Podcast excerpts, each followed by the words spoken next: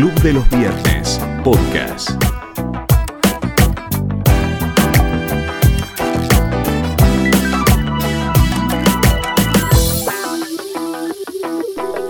Bienvenidos a una nueva temporada de Club del Podcast, el podcast del Club de los Viernes, donde tratamos temáticas del liberalismo en la forma profunda y de la forma que piensa el think tank argentino, el Club de los Viernes. Mi nombre es Ale Waters y estoy en esta ocasión con eh, dos miembros del Club de los Viernes. Uno es Nacho Jurado y el otro Francisco Grun. Chicos, ¿cómo están? Buenas, buenas. Hola, ¿cómo andan? En, este, en esta ocasión vamos a hablar de activismo vegano, pero no desde el punto de vista de, de la dieta en sí misma, ¿no? Del que quiere ser vegano, una elección personal, está perfecto, sino desde el punto de vista de la línea política que bajan los partidos para controlar masas, hacerlos pensar como ellos piensan, vestirse como ellos se visten y, bueno, comer lo que ellos comen. Así que vamos a avanzar en este podcast y vamos a tratar de desarrollar esta idea bastante polémica.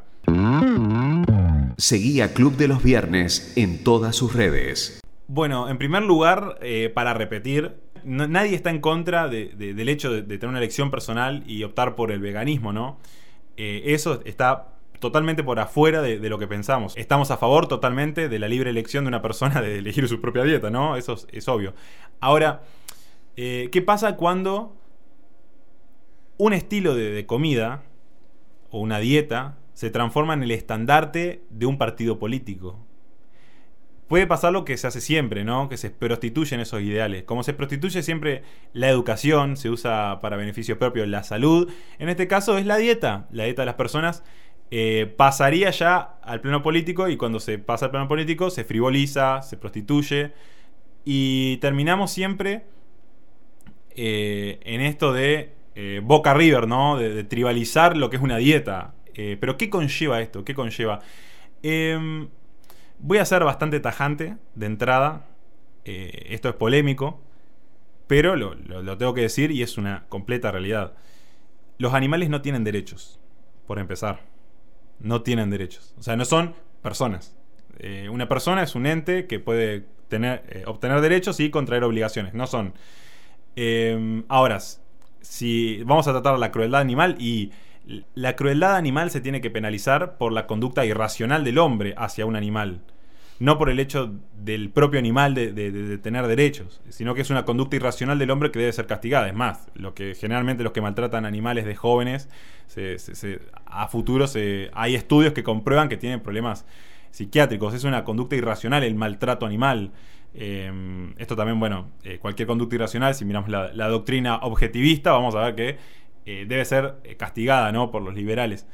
Eh, luego de eso, eh, hay que ver, ¿no? Si, si, si nosotros otorgásemos derechos a los animales, al igual que se los otorgamos a las personas, le estaríamos otorgando el derecho a la vida, que no puede ser in- interrumpido por nada del mundo, y la propiedad privada.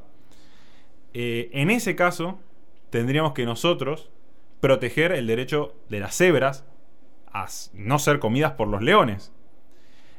Eh, deberíamos crear un sindicato de cebras para que se pueda defender de- la- del avasallamiento de los leones. Y, y tendríamos que castigar a los leones en, un, juicio justo por comerse una cebra, porque está violando los derechos de ese animal.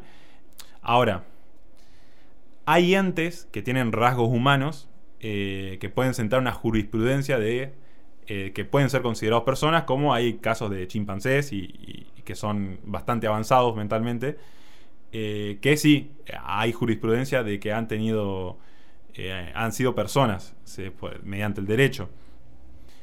En rigor, eh, hay que saber que, que los animales, lo repito, no tienen derechos. y no es una cosa de locos. Capaz, hoy en día, como vivimos humanizando los animales, pensamos que decir esto es un pecado, que, que está mal. Pero en realidad no, porque hace dos mil años que en la cultura occidental se toma esto como cierto, porque está escrito en la Biblia. O sea, Dios dijo que nos reproduzcamos y que todos los animales que están en, eh, en la tierra eh, son para el beneficio del hombre, para ser explotados por el hombre. Ahora, esto nunca, nunca implica, de nuevo repito también, la crueldad animal. La crueldad animal va por otro lado, va por una conducta irracional que debe ser totalmente castigada. Dado esto, ¿qué pasa? ¿Qué, qué, línea están tirando los partidos políticos? Eh, la verdad es que se puede ver que este, esta humanización de los animales hacen que, las personas que son seguidores de, estos ideales tengan como eh, una distopía en la cabeza, que piensen que eh, un, un, animal puede ser más digno que una persona, pierde, pierde esencia la... pierde la esencia, el valor humano, digamos, intrínseco de las personas. Ya, ya, ya, ya somos cualquier. Somos. Estamos a la altura de cualquier mamífero. es así, bueno, como también se. Con eso, con eso, se puede frivolizar mucho el tema del aborto. como también hay, hay, veganos que están a favor del aborto eh, y en contra del aborto en animales o en contra de, la fecundación de animales. Es como eh, totalmente contradictorio. Es como eh, quitarle tanto el, peso a la vida humana, hacemos que caigamos en esto que nos hace caer la izquierda siempre, en un nihilismo, en una falta de cultura, en una falta de valores. la verdad es que esto nunca lleva a buen puerto. Es más, diría ya que la Biblia justamente se escribió en base a que en el mundo había falta de valores. Eh, estos, en los tiempos de Jeremías se escribió la, Biblia cuando el pueblo judío se estaba como diluyendo. Em, justamente por esto, eh, yo creo que vamos a caer en el mismo problema que cayó la humanidad siempre, que es eh, esta falta de valores, em, que termina siempre en un choque contra una pared de la humanidad y de nuevo en rectificar valores antiguos. La verdad es que las instituciones tradicionales, eh, como la familia, o la religión, o, la cultura eh, en sí misma, han hecho que el mundo esté donde esté hoy, justamente. Em, el hecho de la democracia, eh, justamente esos valores, si, si vamos al pasado a ser más conservadores, eh, han hecho que hoy ya prácticamente solo haya un 10% de la humanidad que esté, esté falto ¿no? de, estos alimentos, de, comer, que esté, eh, que esté inmersa, digamos, en, la hambruna. Eh, yo creo que deberíamos mantener estos ideales, no deberíamos caer en el nihilismo, no deberíamos caer en la falta de valores, deberíamos creer que la vida humana es más preciada, todos deberíamos creer eso, y deberíamos creer que los animales están para nosotros. Y eh, obviamente tratarlos de forma racional, no, no caer en el maltrato animal, eh, rezar como reza cada gaucho cada vez que mata una vaca o, o estar eh, lamentado cada vez que se muere un animal, eso está bien, es humano, pero yo diría, el hecho de sacarle tanta, tanto peso a la, a la vida humana en sí misma nos hace caer en cuestiones políticas totalmente frívolas.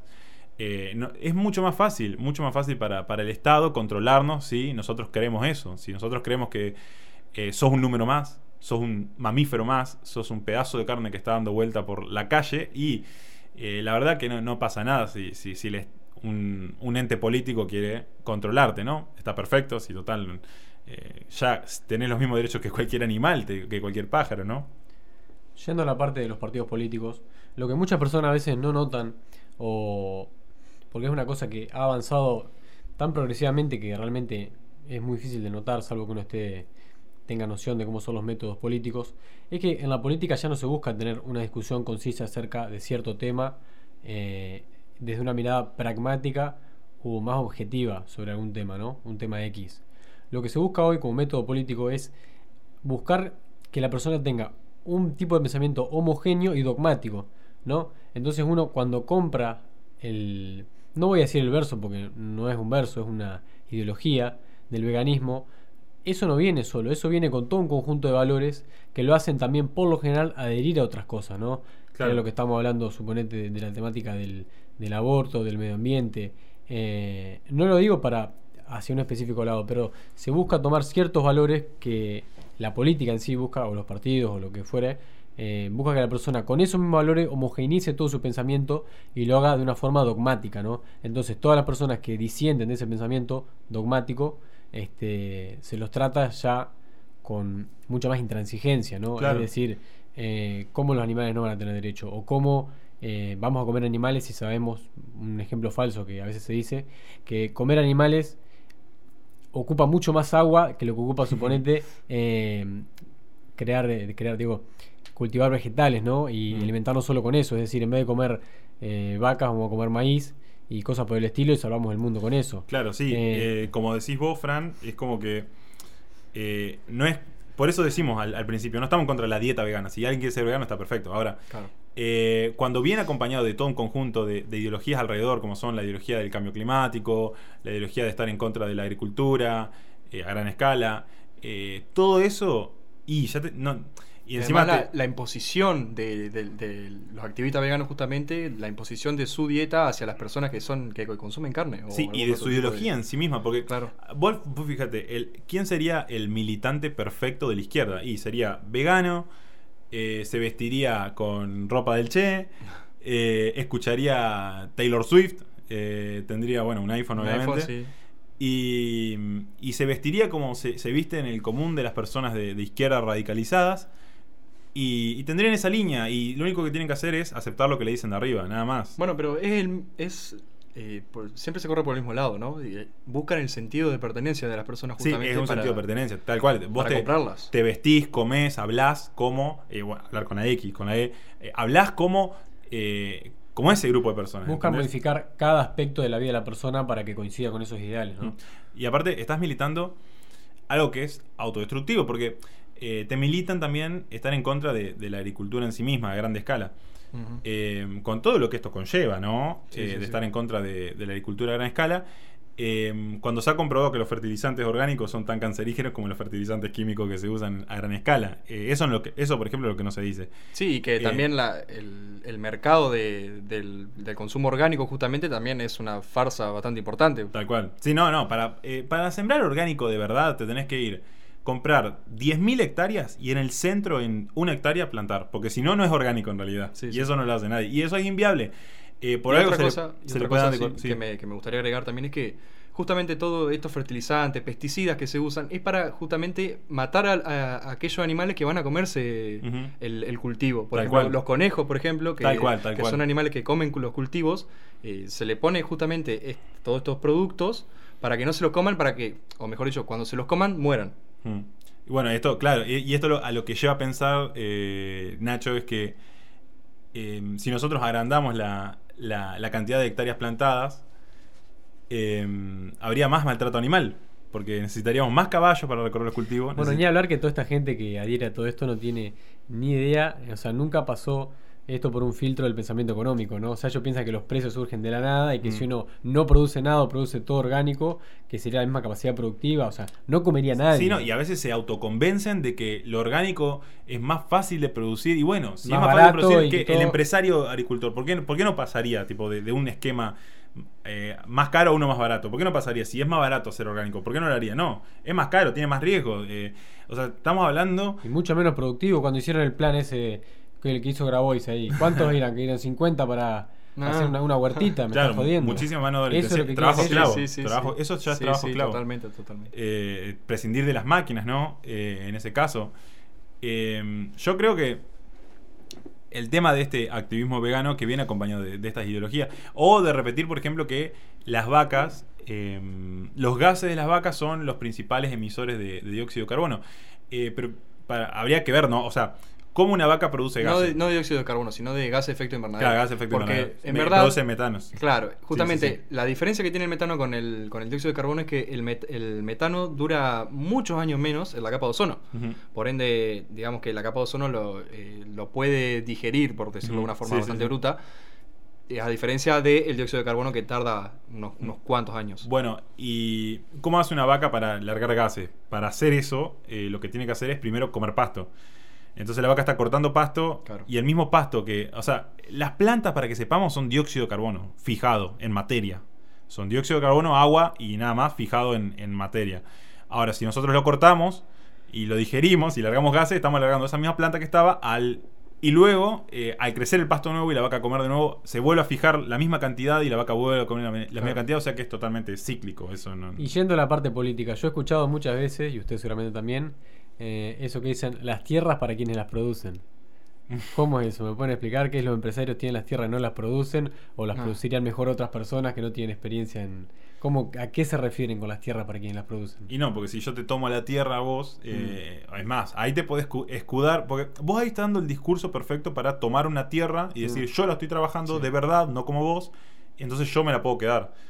Y eso es para quitarla, digamos, a los terratenientes, ¿no? Para, para sí, estar sí. en contra de, de todo el establishment, digamos. eh, Estás diciendo eso, estás tirando ese discurso. O sea, me cago en la propiedad privada. Claro, me cago en la propiedad privada. Además, otro, otro argumento que tienen es que mm, el 94% o algo así de, del- de la, de la tierra de cultivo es para cultivo para los animales. Pero ¿qué pasa? Claro. De este 94%, o sea, supongamos que el, el- el suelo apto para cultivo de la tierra sea el 4%, es una cosa así más sí, o sí, menos. sí. De ese 4% tenés el 80% más o menos que es follaje o semillas o granos de algún tipo que el ser humano no puede digerir y que justamente por eso van para, para los animales. Claro. O sea, y que no y que se, pro- se- se produce este follaje o estos granos, estas semillas, porque no se puede producir el alimento para nosotros en esas tierras, justamente por Claro. eso.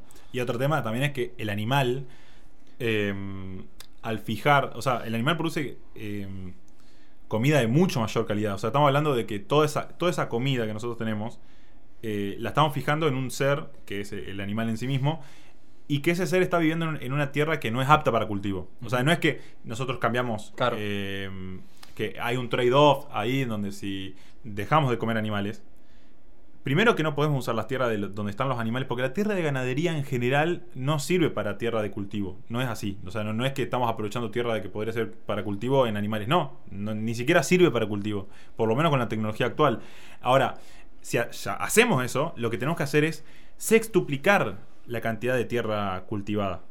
Para, si queremos pretender dejar de comer proteínas que te llenan más, que son más, te sacían más, que eh, aportan a la estructura celular. Sí, el problema no es la, las proteínas en sí, sino de, de dónde es la fuente. Claro, de la y, fuente, La, y la cantidad. de mayor porque, calidad. porque, por ejemplo, esto es un problema muy grande que, que pasa con, con la dieta vegana, pero cuando, cuando se lo impone a los nenes chicos, ponele, a los bebés. Sí. Que es un problema porque vos, por ejemplo, para, para tener la misma cantidad de proteína que tenés en un kilo de carne, necesitas comer mucha más comida que, por ejemplo, siempre te dicen que, ah, de los garbanzos. Sí, los garbanzos tienen proteína, pero es mucha más la cantidad que necesitas comer para tener la, la Claro. misma proteína. Tal cual. Entonces, ¿vos qué tenés que hacer con eso? O, o le das suplementos o eh, le haces comer que no, no va a poder porque no, no controla su apetito, no va, no, no, no va a comer. Entonces, por eso Argentina es, eh, es uno, uno de, los, de los peores lugares para militar el veganismo y para imponerlo a otras personas. Porque justamente nosotros tenemos un, un nivel socioeconómico tan nefasto, tan deplorable, Sí. que es muy caro conseguir suplemento y, y la verdad que no la, la mayoría de las personas no lo hace o sea no eh, si hace a su hijo vegano no, lo- no le va a dar los suplementos necesarios y no le va a hacer todos los estudios necesarios para saber con qué lo tiene que suplementar bueno y ya que estamos hablando justamente del tema de los suplementos alimenticios hay un dato muy interesante y es que eh, como en el como por ejemplo pasa con las vacunas en el mercado de los suplementos alimenticios Sí. mejor dicho, las, las or- la- los organismos que controlan todo esto, tienen unos protocolos a llevar. Sí. Estos protocolos, obviamente entre ellos, incluyen prueba en animales. Sí. Entonces, si vos le querés dar un, un suplemento a tu hijo que, o, o a vos mismo que tenés deficiencia en algún, en algún tipo de nutriente, Sí. vas a tener que, cons- que consumir un producto que, en el cual tuvieron que ver animales. Claro. Porque la fase de prueba de, de ese producto están los animales. Y esto es algo que no saben la mayoría de los veganos. Es algo que no se tiene en cuenta. Que, y de cierto modo suena hipócrita, suena hipócrita, pero, pero bueno, es lo que, le- lo que les toca justamente. Ujú.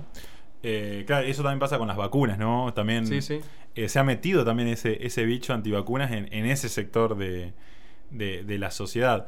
Em, yo creo que el peligro para mí no yace en la dieta vegana, porque el que quiere llevar una dieta vegana está perfecto. Está Sí, sí. 10 puntos, puede ser por gusto. Eh, hace poco un futbolista de River, Juan Fer Quintero, había utilizado una dieta vegana por un- con un fin específico, que era, creo que era bajar de peso. Y Sí, o sea, no tiene relación justamente, Sí. pero, pero bueno, eh, o sea, ¿se puede, se puede llevar, se puede llevar ser saludable siendo vegano? Sí, totalmente. Sí, es, sí, es sí. un- es- es- es totalmente cierto. Ahora, pero que tenés que tener un nivel socioeconómico determinado, tenés que tener unos Mm. conocimientos determinados, tenés que tener Bueno, determinada cosa, es, eh, eso eh, es cierto, sí. Las sociedades, eh, lo primero que hacen cuando empiezan a crecer los países pobres, lo primero que se empieza a importar es leche, carnes, eh, huevos, Claro. eh, se empieza a importar todo eso, lo primero, porque eh, si no vamos al, mira, vamos a la práctica, vamos a, a la práctica. Lo que sucedió con esta nueva ONG hace poco, Ajá. Asado para los Pibes, Sí, sí. eso fue de otro planeta. Porque justamente, para los que no saben, había un grupo de, de veganos, activistas veganos, que fueron una vez a un merendero a darle a los chicos leche de almendras y, y frutas, digamos, y, y otro plato más. Leche, entre comillas. ¿no? Claro, no, no es leche. no. Literalmente. No se pueden ordeñar las tiene- almendras. literal- además, no tiene nutrientes la, la supuesta leche de almendra, porque es literalmente agua. Claro, claro, sí, Entonces, sí. capaz te lo venden como algo que te hace bien y es, Es lo mismo que nada, claro. inocuo, claro. Claro, claro. Y bueno, le estaban dando a estos, a estos chicos de un merendero eh, este tipo de comidas. eh, aparece eh, arroba gordo monstruo ¿no? en, en Twitter, eh, querido amigo de Club de los Viernes, eh, respondiendo a, esa, a, a esa, a ese hecho con un, eh, una, una colecta para hacer un asado. Obviamente, junto como. Recordemos que esta ONG de, de activistas veganos eh, le quisieron donar eh, comida que justamente no era vegana y la rechazaron. Claro, también. Sí, sí, sí, también. Y aparte que dejaron de ir enseguida, fue solamente Sí, para sí, la sí. foto. Bueno, cuestión, eh, la ONG Asado para los Pibes, en, no sé si en una semana juntó 500 lucas, digamos. Sí, y bueno, ahí empezaron a dar eh, asado en todas partes del país para chicos de, de- que necesitaban, ¿no? Y, y es un hecho que, que es lo que sucede. O sea, la verdad es que la, la vía para salir de la pobreza eh, netamente eh, en cuanto a alimentos es pasar del consumo de carbohidratos, de, de- de- de- de calorías de muy baja calidad, a pasar a consumir eh, carnes, eh, leche. eh, eso, esos alimentos son clave. O sea, queramos o no, queramos o no, no hay reemplazo natural para la carne. Ni siquiera lo- la carne que se está haciendo en Israel, Ah, que no, es no, no. gracias al capitalismo. Gracias al Sí, capitalismo. totalmente, totalmente. eh, que gracias al capitalismo, no gracias a, a otro sistema, se está cultivando carne. Tampoco es, no es de la misma calidad, sino que tiene el mismo sabor, tiene la misma textura, pero no es la misma calidad, digamos. Bueno, acá me gustaría hacer un punto muy importante y es que no, no por ser eh, omnívoro o vegetariano o vegano o solo carnívoro vas a ser sano con uno u, otro. Vos podés estar muy mal de salud, muy mal físicamente, siguiendo eh, cualquier tipo de dieta. Claro. Porque, por ejemplo, así como existen los ultraprocesados eh, de Sí, car- sí, sí, sí. carnívoros, Sí. Existen los ultraprocesados veganos. Y no quiere decir que sean buenos. Porque, por ejemplo, se lee mucho que, ay, no, sí, hay que, para que sean todos sanos hay que, tienen que ser veganos. No tiene ningún sentido eso, porque vos podés tener sobrepeso siendo vegano. Y, y justamente no hay una correlación con, con el, el tipo de alimento que vos consumes, si consumís carne o no. No, Claro. no hay una correlación con, con tu, con tu estado físico. ¿Me, me explico? Sí, sí, totalmente. Totalmente. Aparte podés consumir, llenarte de carbohidratos y decir soy vegano. O sea, Pero aparte vos, vos, vos te comes medio, no sé, 200 gramos de panceta y no y porque es carne no quiere decir que sea sano. Claro. Así que así como hay, hay alimentos eh, de natural así de cultivo que son malos, por ejemplo, las almendras, eh, existe, las almendras contienen cianuro. Y Ujú. existe una mutación de las almendras, que son al- almendras amargas, que tienen un, un porcentaje más alto de cianuro. Claro. 10 de esas almendras pueden matar a un nene. Así de fácil. ¿Ah, sí? Sí, y por ejemplo, las semillas también de las frutas contienen, contienen gases que son tóxicos para, para el cuerpo. Bueno, Nacho es nuestro especialista en, en- en esta temática, así que nos, nos está iluminando. con- Alimentólogo. Claro, claro. Eh, salud científica era tu Twitter. Eh, claro, eh, en, ese- en esos casos, de- volvemos a lo mismo. ¿Hasta qué punto se tribalizan las personas por pertenecer eh, a un cierto grupo como para sacrificar eh, su bienestar o hacer un cambio de, de ese estilo por un partido político? Antes, en el pasado, era por, por la religión, por la cultura. Eh, al perderse eso, en lo único que se tribalizan las personas es en partidos políticos. No te queda nada más que pensar tipo y, y ser a partir de un, de un partido político. Bueno, trayéndolo acá más para el lado de Argentina, ¿no? que es donde vivimos, y yendo un poco más a la realidad, eh, yo creo que al gobierno le conviene que todo el mundo sea vegano. Que, que directamente. Que coman polenta. Que coman polenta, que, que coman la, la carne esa llena de grasa, que es un asco, que es la que te dan. Uh, sí. Bueno, vos fíjate, suponete en Venezuela, ¿no? Vos en el canal de. En los canales oficiales, además de salir. eh, poner siempre la foto de Chávez, de Maduro, de Diosdado Cabello, ese hijo de puta. Eh, hay canales de cocina que te dicen, bueno, cómo cocinar tal cosa con polenta. Claro, militando el ajuste. Militando, claro, militando cómo hacer un flan sin huevo.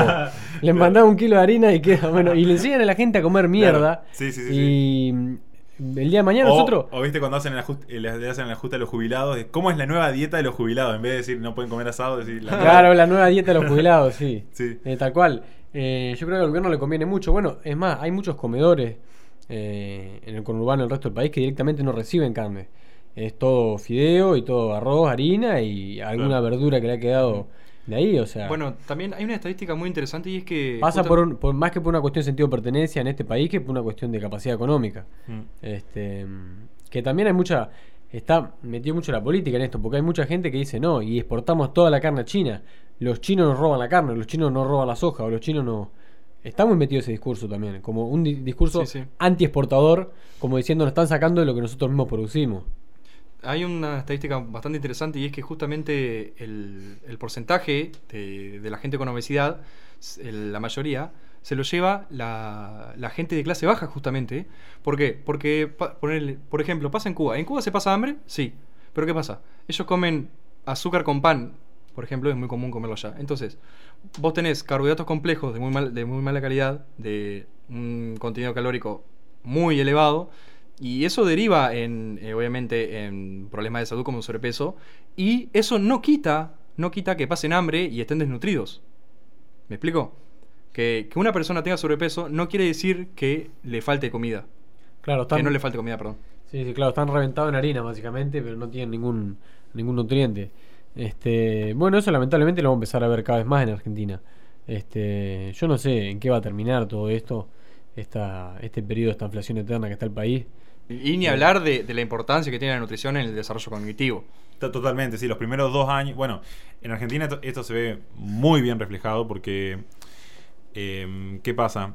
Eh, los primeros dos años se forma la, la masa encefálica. Eh, si vos tenés una mala dieta, te va a pasar que el IQ de ese chico va a ser. Va a estar por el piso. Para, a lo único que puede aspirar es aprender a robar. Eh, o sea, cuando estamos hablando, estamos hablando de falta de alimento los primeros dos años de vida, Claro. pero falta de verdad. O sea, Sí, sí, sí. eh, vas a criar una persona que no, se va- no se va a poder adaptar a la sociedad y así estamos hablando de esto a gran escala, a millones de personas que le pase que no pueden alimentar a su hijo los primeros dos años de vida, ni siquiera con leche. Eh, Y algo muy loco porque estamos hablando de Argentina, ¿no? El granero del mundo, Claro, eh, estamos viendo que esto pasa, más que nada, eh, se ve ¿no? en, eh, en las, las villas, lamentablemente, es la, la- la cruda realidad que se está, que está pasando. Y, y lo, lo cierto es que si un nene no desarrolla la masa encefálica, no tiene otro destino. O sea, por más de que de grande vos lo rescates y le, y le quieras enseñar matemáticas, le quieras enseñar lengua, no va a aprender. Mm. No va a aprender porque no puede aprender. Y eh, llevemos esto a que la tasa de natalidad de las personas que están sufriendo este problema es mucho más alta que de las que están bien alimentadas.